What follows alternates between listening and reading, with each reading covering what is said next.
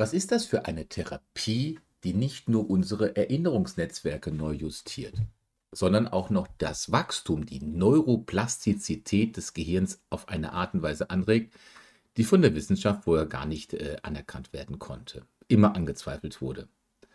Was ist das für eine Therapiemethode, die nicht das traumabedingte Schrumpfen des Hippocampus nicht nur stoppt, der Hippocampus ist ja das Gedächtniskontrollzentrum im Gehirn, sondern bereits nach acht bis zwölf Sitzungen im Schnitt den Hippocampus um 6% wieder wachsen lässt. Was ist das für eine Therapie, die ihre Veränderung bevorzugt durch Augenbewegungen oder andere bilaterale Stimulationen anregt? Und was ist das für eine Therapie, die Menschen, die von ihren innerlichen Ängsten, den übermächtigen Erinnerungen oder von ihren zukunftsängstigen Ängsten überwältigt sind, wirksam hilft? Wirksam hilft, den emotionalen Schmerz durch Augenbewegung zu reduzieren, die Intensität der inneren Bilder abzuwenden und Gedanken und Erinnerungen präzise verändern kann. Du merkst, ich spreche über EMDR. Eye Movement Desensitization und Reprocessing. Warum und wie diese Therapieform wirkt, ist den Forschern heute immer noch unbekannt im Jahr 2023. Obwohl bereits 1987 durch Zufall entdeckt, wissen wir immer noch nicht präzise genau, warum EMDR so toll wirkt. Aber Mut macht mir in diesem Zusammenhang auch der Vergleich zur Geschichte des Penicillins. Zwischen der Entdeckung seiner antibiotischen Eigenschaften durch Alexander Fleming im Jahr 1928 und dieser endgültigen Klärung, wieso es überhaupt wirkte, im Jahr 1965 vergingen fast vier Jahrzehnte. Und darum bin ich heute auch davon überzeugt, dass wir irgendwann einmal herausfinden werden, warum, wieso, wodurch EMDR wirkt. Und mit diesem Beitrag möchte ich dich mal auf den aktuellen Stand des Wissens in diesem Thema in Verbindung bringen. Komm rein in dieses Video. Ich verspreche dir, die Zeit, die du dir nimmst, die lohnt sich.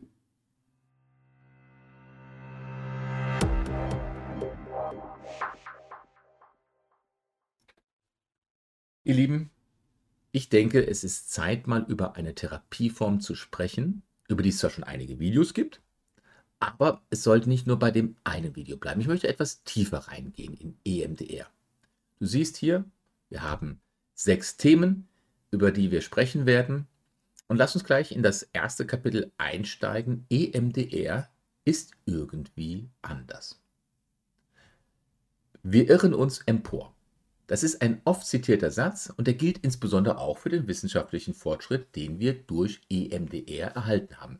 Diese Therapie, Eye Movement and Desensitization and Reprocessing, ist durch eine recht zufällige Beobachtung einer jungen Psychologin, Francine Shapiro, im Jahr 1987 gefunden, erfunden, registriert worden. Sie starb zwar leider schon 2019, aber Sie hat uns ein tolles geistiges Erbe hinterlassen. EMDR ist die erste Therapieform, mit der ich mich im Rahmen dieser Themenreihe Trauma, Grundlagen und Therapiemöglichkeiten einmal näher befassen möchte. Das, die weiteren Therapieformen werden sein Neurofeedback, Self-Leadership, Yoga, die innere Familie und auch die Katatym-imaginative Psychotherapie. Was ein Trauma ist, das findest du in diesem einleitenden Beitrag unter dem Link, den ich hier oben, also Button, den ich oben hier verlinken werde. Und schau dann einfach mal dort rein, was ist das Trauma? Zurück zur EMDR, der sehr wirksamen Traumatherapie und Francine Shapiro. Francine Shapiro, selber mit eigenem Problem beschäftigt, spazierte im Jahr 1987 einmal durch einen Park. Und es fiel ihr dabei auf, dass sich ihre inneren Sorgen und ihre aufgewühlten Emotionen durch schnelle Augenbewegungen auf einmal deutlich verringert haben. Und die Frage, die sich hierbei stellt, kommt schnell hoch, wie kann aufgrund eines so kurzen Erlebnisses eine wichtige neue Behandlungsmodalität entstehen und wenn dies doch so einfach und bei jedem Menschen klappt, warum ist dieser simple Mechanismus nicht schon viel früher entdeckt worden? Francine Shapiro lebte von 1949 bis nee, 1948 bis 2019, war sowohl Psychologin, sie war aber auch Begründerin der EMDR-Therapietechnik. Sie stand ihrer eigenen Beobachtung, man sollte es kaum glauben, selber anfangs extrem kritisch gegenüber. Sie experimentierte, sie forschte, sie studierte einige Jahre lang daran, ein sicheres und standardisiert nachvollziehbares Verfahren zu entwickeln, das man anderen beibringen konnte, das man aber auch empirisch in Studien kontrolliert untersuchen konnte. Der große Traumaforscher Bessel van der Kolk hatte sich, nachdem er hiervon Kenntnis erlangte, selber einmal einer EMDR-Therapie unterzogen, um seine eigenen Traumata zu verarbeiten zu können. Seine Erfahrungen hierbei haben mein persönliches Interesse dabei geweckt. Warum? Nun, Bessel van der Kolk ist kein spiritueller Neuzugang in der Psychologie. Er ist sein, er hat studiert, was hat er studiert? Klassische Schulmedizin. Er stand selber auch dieser Thera neuen Therapiepraxis skeptisch gegenüber, aber seine, seine Begeisterung hat auf mich übergesprungen. Und ganz nebenbei kommt von ihm, Bessel van der Kolk, auch der Glaubenssatz, dass die besten Therapeuten selber auch einmal Patient waren. Ich zitiere kurz aus seinem Buch Verkörperter Schrecken. Dass im Idealfall ein Traumatherapeut die Therapiemethode, die er selber anwendet, auch an sich als, Thera als Patient selber erlebt hat. EMDR ist vollkommen anders fast schon verwirrend einfach im Vergleich zu den anderen tiefen psychologischen, kognitiven und auch behavioralen Verhaltenstherapieansätzen. EMDR eröffnet einen Bereich in unserem Gehirn, in unserem Geist, der anscheinend einen direkteren Zugang zu Erinnerungen und Bildern aus der Vergangenheit ermöglicht, die nicht im, in Anführungsstrichen, normalen Gedächtnis abgespeichert sind. Und ganz augenscheinlich hilft genau dies dem Patienten, ihr traumatisches Erlebnis in einem größeren Zusammenhang zu sehen, es dadurch besser zu relativieren und schlussendlich auch einordnen zu können. Noch etwas hat mich an EMDR bisher persönlich fasziniert. Durch diese Therapie kann man sich von einem Trauma befreien, ohne, ohne darüber mit einem Dritten, einem Therapeuten, konkret reden zu müssen. Es ermöglicht, die Erlebnisse in einem neuen Blickwinkel zu betrachten, was nicht davon abhängig ist, sich mündlich mit einem anderen, also dem Therapeuten, darüber auszutauschen. So unglaubwürdig das klingt, aber der Vorteil liegt klar auf der Hand, denn dadurch ist EMDR ein enorm wichtiges Werkzeug in den Fällen, wo zwischen einem Therapeuten und dem Patienten keine tiefe Vertrauensbeziehung besteht. Auch interessant ist es bei den Traumatisierten überhaupt, da traumatisierte Personen sowieso aufgrund ihrer schrecklichen Erlebnisse, traumatisierte Ereignisse, kaum noch anderen vertrauen können. Und ein weiterer, nicht zuletzt genannter Vorteil von EMDR aus meiner persönlichen Liste ist folgender. Da es bei dieser Form der Therapie nicht zwingend nötig ist, dass über die oft unaussprechlichen traumatischen Erfahrungen gesprochen werden muss und die aufkommenden Gefühle den Therapeuten auch nicht erklärt werden müssen, können sich die Patienten völlig auf ihr inneres Erleben konzentrieren, mit manchmal recht außergewöhnlichen, drastischen Erlebnissen. EMDR ist irgendwie anders. Das war der Teil 1. Lass uns mal in Teil 2 rübergehen, das traumatisierte Gehirn und EMDR. EMDR ist zuallererst einmal eine Therapie, um traumatisierten Menschen zu helfen, mit ihren Erinnerungen wieder ins Reine zu kommen. Und das ist auch der Grund, weswegen ich mich mit EMDR auseinandersetze, denn es gibt keine Persönlichkeitsstörung ohne eine Traumabiografie. Nicht jedes Trauma führt zu einer Persönlichkeitsstörung, aber es gibt, ich habe noch keinen einzigen Menschen mit einer Persönlichkeitsstörung gesehen, der nicht über eine sehr lange und oft sehr traurige Traumabiografie, Entwicklungstraumabiografie zurückblicken musste. EMDR ist eine Therapie, um traumatisierten Menschen zu helfen, mit ihren Erinnerungen wieder ins Reine zu kommen. Wie eben gerade schon gesagt. Das Gehirn von chronisch traumatisierten Menschen kann tatsächlich im Hirnscanner, dem funktionellen Magnetresonanztomographen fMRT, von nicht traumatisierten Gehirnen deutlich unterschieden werden. Ist das wirklich so? Rein in dieses spannende Studienobjekt von Ruth Lenius. Also in einer Studie von der Professorin Ruth Lenius, die ist Professorin für Psychiatrie in Western Ontario, das liegt in Kanada. Sie ging zum Beispiel der Frage nach, was passiert im Gehirn aktiv von chronisch traumatisierten Menschen, wenn sie mit einem anderen Menschen in einen direkten Blickkontakt treten. Also was passiert im Gehirn von chronisch Traumatisierten, wenn sie einen anderen Menschen vis-à-vis Auge in Auge sehen? Das hört sich jetzt vielleicht etwas banal an. Hintergrund dieser Studie ist aber, dass es diesem Personenkreis, also traumatisierte Personen, offensichtlich sehr, sehr, sehr, sehr schwer fällt, überhaupt einen Blickkontakt zu anderen Personen herzustellen. Geh mal durch die Fußgängerzone und schau mal einen anderen Menschen an und du wirst sehen, es gibt viele Menschen, die können dich gar nicht ansehen. Vielleicht durch andere Umstände, aber viele auch aufgrund einer Traumabiografie. Man kann sofort erkennen, dass solche Menschen sich selber als minderwertig, als regelrecht ekelhaft empfinden und sie können es nicht ertragen, von anderen als das angesehen zu werden, wie sie sich selber sehen und empfinden, als völlig abscheulich. Und genau diese unnormal extreme Aktivierung, die kann man wirklich sichtbar im Gehirn nachweisen. Also nicht ein anderer anatomischer Aufbau, ähm, nicht so deutlich wie beim Hippocampus, dass der schrumpft durch traumatische Ereignisse, sondern eine unterschiedliche Aktivierung. Ruth Lenius untersuchte eine Reihe von Probanden in einem präparierten Hirnscanner, indem sie einen Videomonitor an die innere, für den Probanden sichtbare Oberseite angebracht hatte. Auf ihm, diesem Videomonitor, wurden dann nacheinander zwei Filmausschnitte gezeigt. In der ersten Szene kam ein freundlich dreinblickender George Clooney-Mann spazierend auf einen zu. Hierbei schaute dieser Mann einem aber in der ersten Szene nicht direkt ins Gesicht, sondern richtete seinen Blick so in einen Winkel von 45 Grad zur Seite. In der zweiten Szene schaute dieser selbe freundliche Mann beim Entgegenkommen dem Probanden förmlich direkt aus dem Monitor in die Augen. Und durch diese beiden Szenen konnte die Wirkung von direktem und abgewandtem Blickkontakt in der Gehirnaktivierung konkret verglichen werden. Und gab es einen Unterschied? Ja, und das nicht so knapp. Die wohl größte Abweichung zwischen den normalen, also nicht traumatisierten Probanden und den chronisch traumatisierten bestand in der Aktivierung bzw. in der Nichtaktivierung des medialen präfrontalen Kortex. Und dieser Bereich unseres Gehirns, der medial-präfrontale Kortex, hilft uns unter anderem, eine Person, die auf uns zukommt, mit ihren Intentionen, Absichten, Vorhaben vernünftig einzuschätzen. Freund oder Feind? Wer könnte das sein? Bei den Studienteilnehmern mit einer posttraumatischen Belastungsstörung, vielleicht kurzer Abzweig, ich hasse das Wort posttraumatische Belastungsstörung.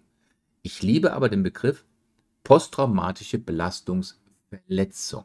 Es ist ja keine Störung, es ist eine, es ist zwar später, es ist ein gestörtes Verhalten, aber die posttraumatische Belastungsverletzung ist für mich ein besserer Begriff. Aber weil sie im ICD und im DSM so bezeichnet wird, gestatte mir, dass ich sie gegen meinen Willen, aber der besseren Nachvollziehbarkeit so nenne. Also bei den Studienteilnehmern mit einer PTBS, mit einer posttraumatischen Belastungsstörung, konnte dieser Bereich, der medial-präfrontale Kortex, nicht aktiviert werden. Sie waren ganz offensichtlich nicht in der Lage, an der auf sie zukommenden fremden Person irgendwelche Auffälligkeiten kognitiv zu erkennen. Aber trotzdem reagierten sie, und das nicht zu knapp, sondern sehr, sehr vehement. Aber mit was? Wenn nicht mit dem medial-präfrontalen Kortex. Sie reagiert mit einer extrem starken Aktivierung eines tiefsitzenden Bereiches im Gehirn, der zuständig ist für die wirklich ganz, ganz rudimentären Emotionen, wie zum Beispiel Erschrecken, dem Niederkauen, der Hypervigilanz, also der Wachsamkeit und alle anderen Verhaltensweisen, die einzig und allein nur dem Selbstschutz dienen. Diesen Bereich kennen wir als das zentrale Höhlengrau, das periaquäduktale Grau oder auch die Substantia cresea centralis. Bei den traumatisierten Personen war keinerlei Aktivierung in einem kognitiven für soziales Engagement wichtigen Bereich zu erkennen. Wenn jemand sie anschaute, wechselten sie sofort stereotyp und ohne Umwege in einen überlebenssichernden Verhaltensmodus. Und was bedeutet das jetzt in der Praxis? Dies alles wirkt sich logischerweise auf die Fähigkeit aus, mit anderen zwischenmenschlich irgendwie zurechtzukommen. Und genau das ist jetzt der eigentliche Anspruch und das Ziel einer Traumatherapie. Patienten mit einer PTBS, also einer posttraumatischen Belastungsstörung, haben oft nämlich Probleme, ihre tiefsten Ängste einem anderen, auch einem Therapeuten anzuvertrauen. Um aber nun eine wirklich tiefe Beziehung aufbauen zu können, muss man andere Menschen als eigenständige Wesen erleben, die eine eigene Position vertreten, können, andererseits aber auch anerkennen, dass andere Menschen ganz eigene Ziele verfolgen und auch ansteuern dürfen. Ein traumatisierter Mensch kann dies alles nicht und genau hier betritt die EMDR-Therapie ihre ganz große eigene Bühne. Kommen wir in Teil 3 rüber. Wie sich EMDR langsam zu einer Therapie entwickelte, machen wir einen kleinen Ausflug ins Schlaflabor. Es ist das Jahr 1995. In der Zeitschrift Dreaming wird ein Artikel illustriert des New Yorker Psychologen Ricky Greenwald. Ricky Greenwald zeigte die enge Beziehung zwischen EMDR und der REM, Rapid Eye Movement Schlafphase auf. Das ist die Schlafphase, in der verstärkt Träume auftreten. Heute wissen wir, dass Schlaf und besonders der Schlaf, in dem Träume auftreten, bei der Regulierung von Emotionen und Affekten eine absolut wichtige zentrale Rolle spielt. Das wissen wir heute, das war vor 100 Jahren nicht bekannt. Der Artikel von Ricky Greenwald im Dreaming zeigte, dass sich die Augen sowohl im REM-Schlaf als auch bei der EMDR-Therapie ständig hin und her bewegen. Wir wissen, dass je mehr Zeit wir im REM-Schlaf verbringen, umso stärker wird hierdurch eine Depression verringert und auch umgekehrt. Je kürzer unser nächtlicher REM-Schlaf ausfällt, umso wahrscheinlicher anfälliger werden wir im Laufe der Zeit für Depressionen. Und nicht zuletzt durch solche Forschungsartikel wird der Zusammenhang zwischen einer PTBS und einer Traumastörung immer deutlicher. PTBS wird zu Recht immer öfter mit Schlafstörungen in Verbindung gebracht und die Versuche, diese Selbstversuche, sich mit Drogen oder Alkohol selber zu therapieren, in Anführungsstrichen, stört den REM-Schlaf zusätzlich.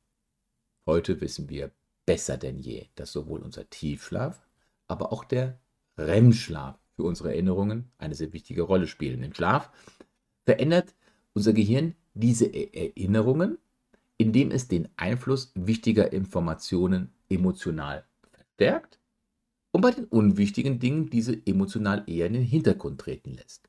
Das passiert im Schlaf. Schlafforscher haben aufgezeigt, dass das schlafende Gehirn sogar Informationen in einen Zusammenhang bringen kann, deren Wichtigkeit uns im Wachzustand überhaupt nicht aufgefallen wären. Im Schlaf kann es diese Informationen jedoch in das umfassendere Gedächtnissystem endgültig wichtig integrieren. Durch unseren Schlaf haben wir also deutlich mehr Möglichkeiten, unsere Erfahrungen zu integrieren als im Wachzustand. Das ist wichtig, eine Erfahrung zu integrieren. Das ist wichtig für unser Thema Trauma. Träume Träume können uns über Jahre hinweg begleiten und immer wieder in veränderten Kombinationen hochkommen.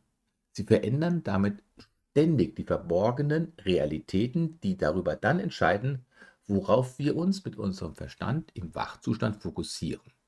Und vielleicht ist Folgendes für die EMDR-Therapie am wichtigsten. Im sogenannten REM-Schlafmodus aktivieren wir viel, viel entferntere Assoziationen als im nicht-REM-Schlafmodus oder im normalen Wachzustand. Wie kommt man darauf? Nun weckt man Probanden zum Beispiel aus der Tiefschlafphase auf und legt ihnen ein Wort, ein Wortassoziationstest vor, dann wird in der Regel mit Standardantworten wie lang, kurz, hoch, tief, kalt, heiß, hart, weich geantwortet. Vollkommen anders aber fallen die Antworten aus dem REM-Schlafbereich aus. Hier werden deutlich weniger konkrete Bezüge äh, hergestellt, wie zum Beispiel Polizist, gerecht, Dieb, falsch und so weiter. Nach dem Aufwecken aus einer REM-Schlafphase können viel leichter Anagramme, das kennen wir im Deutschen unter dem Begriff Schüttelwort bekannt, aufgelöst werden. Anagramm. Bei einem Anagramm wird aus einer Buchstabenfolge ähm, ein vollkommen neues Wort, ein altes Wort. In der Buchstabenfolge wird komplett neu gebildet. Das nennen wir in der Kryptographie eine Transposition.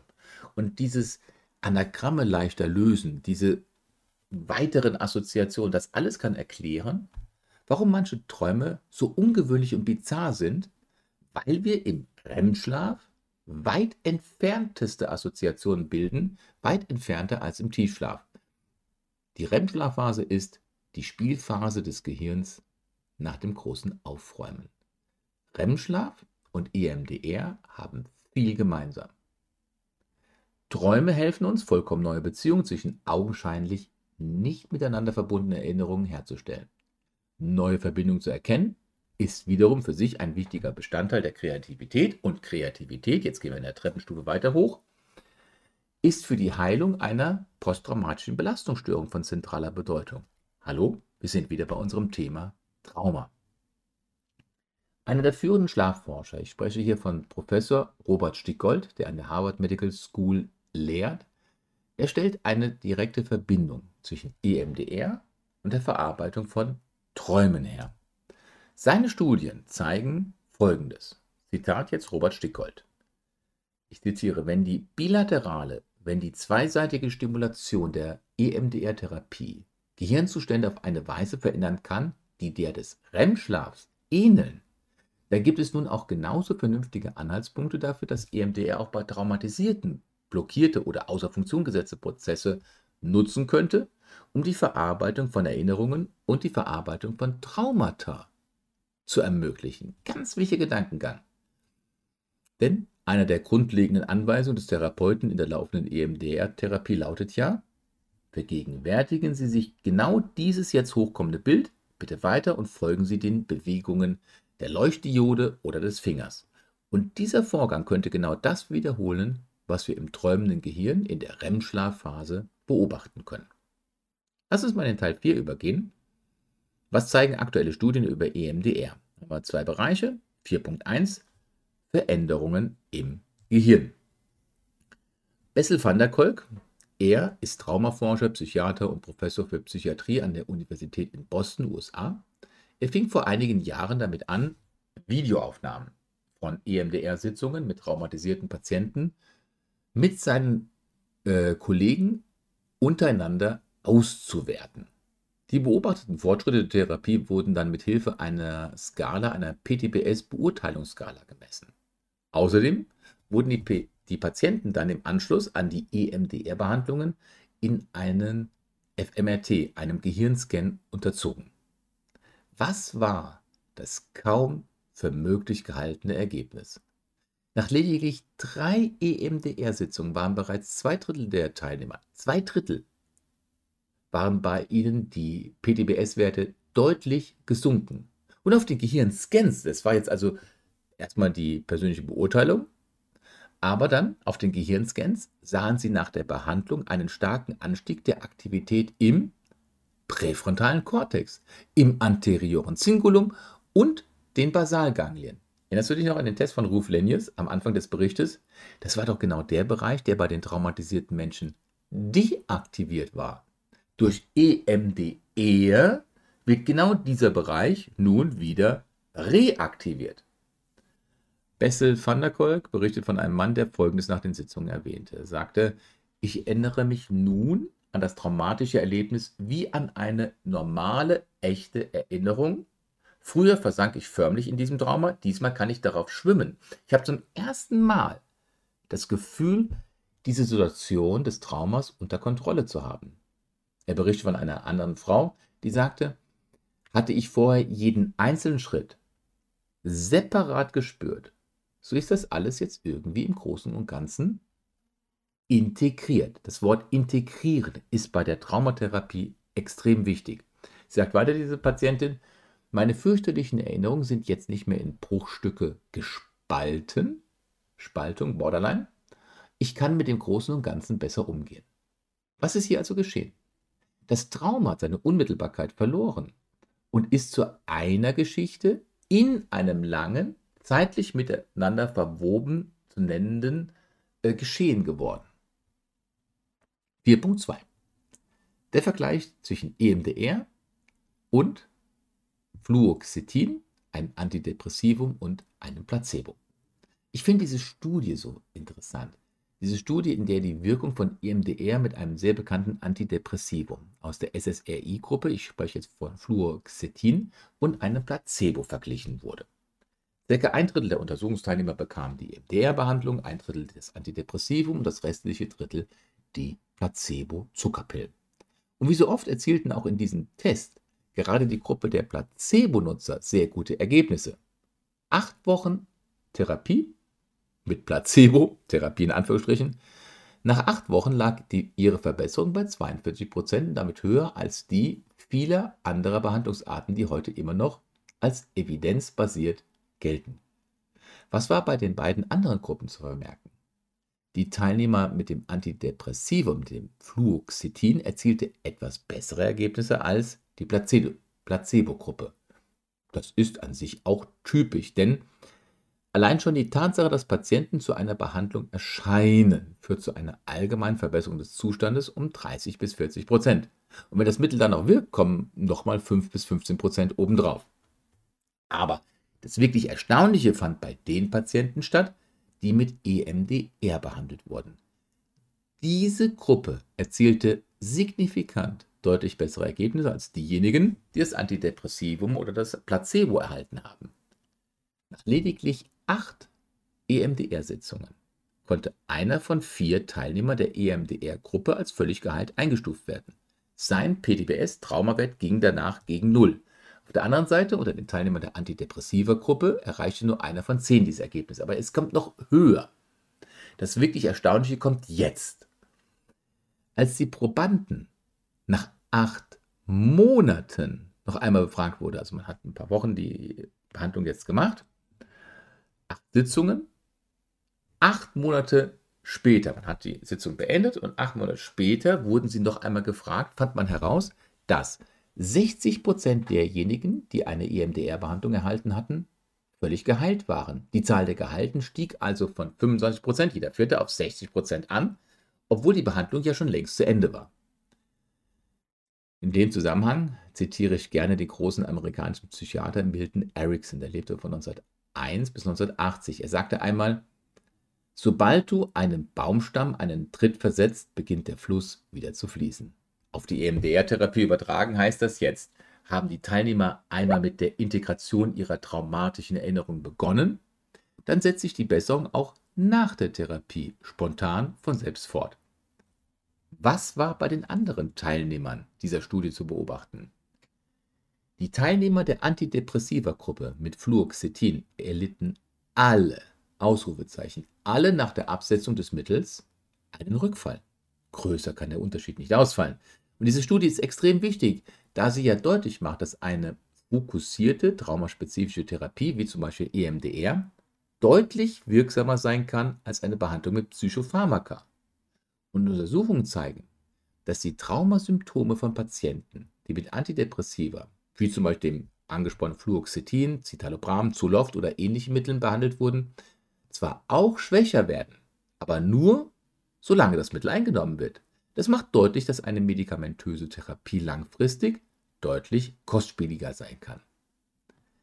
Insgesamt ist auch interessant, dass EMDR gemäß einer anderen Studie von Bessel van der Kolk eine deutlich stärkere Reduzierung der Depressionswerte aufzeigte als das Antidepressivum Fluoxetin.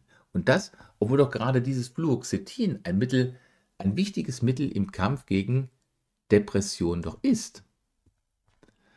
Lass uns hier mal uns nicht so lange aufhalten. Teil Nummer 5. Ist jetzt EMDR die Wunderwaffe gegen jedes Trauma? Kurz und knapp, nö, ist es nicht. Van der Kolk hat durch seine Studien eine weitere wichtige Erkenntnis gewonnen. Erwachsene, die in ihrer Kindheit traumatisiert wurden, reagieren völlig anders auf EMDR als diejenigen, die später als Erwachsene ein Ereignistrauma hatten also ein Entwicklungstrauma, hat andere Wechselwirkungen mit EMDR als ein Ereignistrauma. Nach einer achtwöchigen Therapiephase waren ca. 50% derjenigen, die im Erwachsenenalter ein Ereignistrauma hatten, völlig geheilt, wohingegen nur bei 9% eine Heilung eintrat, die in ihrer Kindheit ein Entwicklungstrauma durchmachen mussten. Und nachdem man die Probanden auch hier acht Monate später nochmals befragt hatte, stellte man fest, dass diejenigen, die im Erwachsenenalter traumatisiert wurden, ca. 73 Prozent von ihnen angaben, völlig frei von Symptomen zu sein. Auch hier hat es sich danach verbessert. Diejenigen jedoch, die in ihrer Kindheit traumatisiert wurden, also ein Entwicklungstrauma erlebten, konnten das nur in 25 Prozent der Fälle angeben. Auch hier eine weitere Steigerung von 9 auf 25 Prozent, aber trotzdem zeigt es sehr deutlich, chronische Traumatisierungen, Entwicklungstraumata Besonders diejenigen aus der Kindheit führen zu völlig anderen psychischen und biologischen Adaptionen, also Anpassungen, als das Erleben von einzelnen dramatischen Situationen im Erwachsenenalter, wie Unfall, Tod eines geliebten Angehörigen oder oder oder. EMDR ist jedoch im Moment mit das wirksamste Mittel, das uns heute zur Verfügung steht, um nicht integrierte Traumaerinnerungen im Nachhinein wieder zu integrieren. Aber auch diese Therapieform kann keine Wunder wirken. Sie kann die Nachwirkungen von Verlassenwerden, von Vertrauensbrüchen, von körperlicher Misshandlung und fortgesetztem sexuellem Missbrauch aus der Kindheit nicht für immer auflösen. Eine mehrwöchige Therapie, egal welcher Art und egal auch in welcher Qualität sie durchgeführt sein mag, reicht niemals aus, um die Folgen langjähriger traumatischer Erlebnisse aufzulösen. Punkt Nummer 6. Anerkennung von EMDR. Seit Anfang 2015 ist EMDR als Psychotherapiemethode in der gesetzlichen Krankenversicherung anerkannt. Sie darf ausdrücklich innerhalb eines richtigen Verfahrens bei Erwachsenen zur Behandlung einer posttraumatischen Belastungsstörung eingesetzt werden. Aber schon einige Jahre zuvor, vor 2015, wurde sie laut Gutachten in 11 des Psychotherapeutengesetzes im Juni 2006 schon als Methode zur Behandlung von posttraumatischen Belastungsstörungen als wissenschaftlich anerkannt. EMDR ist von der APA, der American Psylo Psycholo Psychological American Psychological Association und der Internationalen Gesellschaft für Traumastressstudien als wirksam anerkannt gewinnt immer mehr an Bedeutung und aktuell gibt es deutlich mehr als 50.000 ausgebildete Therapeuten. Wie gehen wir jetzt nun in dieser kleinen Reihe über Therapieansätze bei Traumata, heute EMDR-Therapie, weiter vor? Im nächsten Beitrag, wir bleiben bei EMDR erst einmal. Wir werden uns ein bisschen hinein vertiefen und uns mit den nicht integrierten Erinnerungen näher befassen. Wir werden über den sicheren Ort sprechen, das entspannte Atmen, die bilaterale Stimulation, die Comic-Technik, die Effektscan und die Float-Back-Technik. All das sind Techniken, welche ich auch in einer Art Trauma-Selbsthilfe anwenden kann. Danach werden wir uns in einem gesonderten Beitrag ein System anschauen, wie wir all unsere negativen Wahrnehmungen in eine logische Tabelle und damit auch in einen kognitiven Zusammenhang bringen können. Dass wir erkennen, wir haben Gefühle, sind aber nicht die Gefühle. Und gerade das ist jetzt eine mehr als wichtige Hilfestellung, um zu erkennen, dass wir durch unsere eigenen Erfahrungen reflexartig, stereotyp, sowohl in positiven, aber auch in negativen Gedankenmustern festhängen. Ich hoffe, du freust dich genauso wie ich auf diese kleine Reihe über EMDR in dem größeren Bereich Trauma, Grundlagen und Therapiewerkzeuge. Wenn du ein persönliches Anliegen hast, wende dich bitte an info at äh, trauma-coaching.info oder geh auf meine Webseite trauma-coaching.info www davor und du kannst über mein Kontaktformular gerne mit mir in Kontakt treten. Ich freue mich auf dich. Vielleicht gibt es da etwas, was ich für dich in einem kostenlosen Orientierungsgespräch einmal tun kann. Bleib diesem ähm, Kanal tapfer und gewogen. Ein Abo, ein Like, das wäre toll. Ich freue mich, dich im nächsten Video wieder begrüßen zu dürfen. Bis dahin, alles Gute. Dein Markus.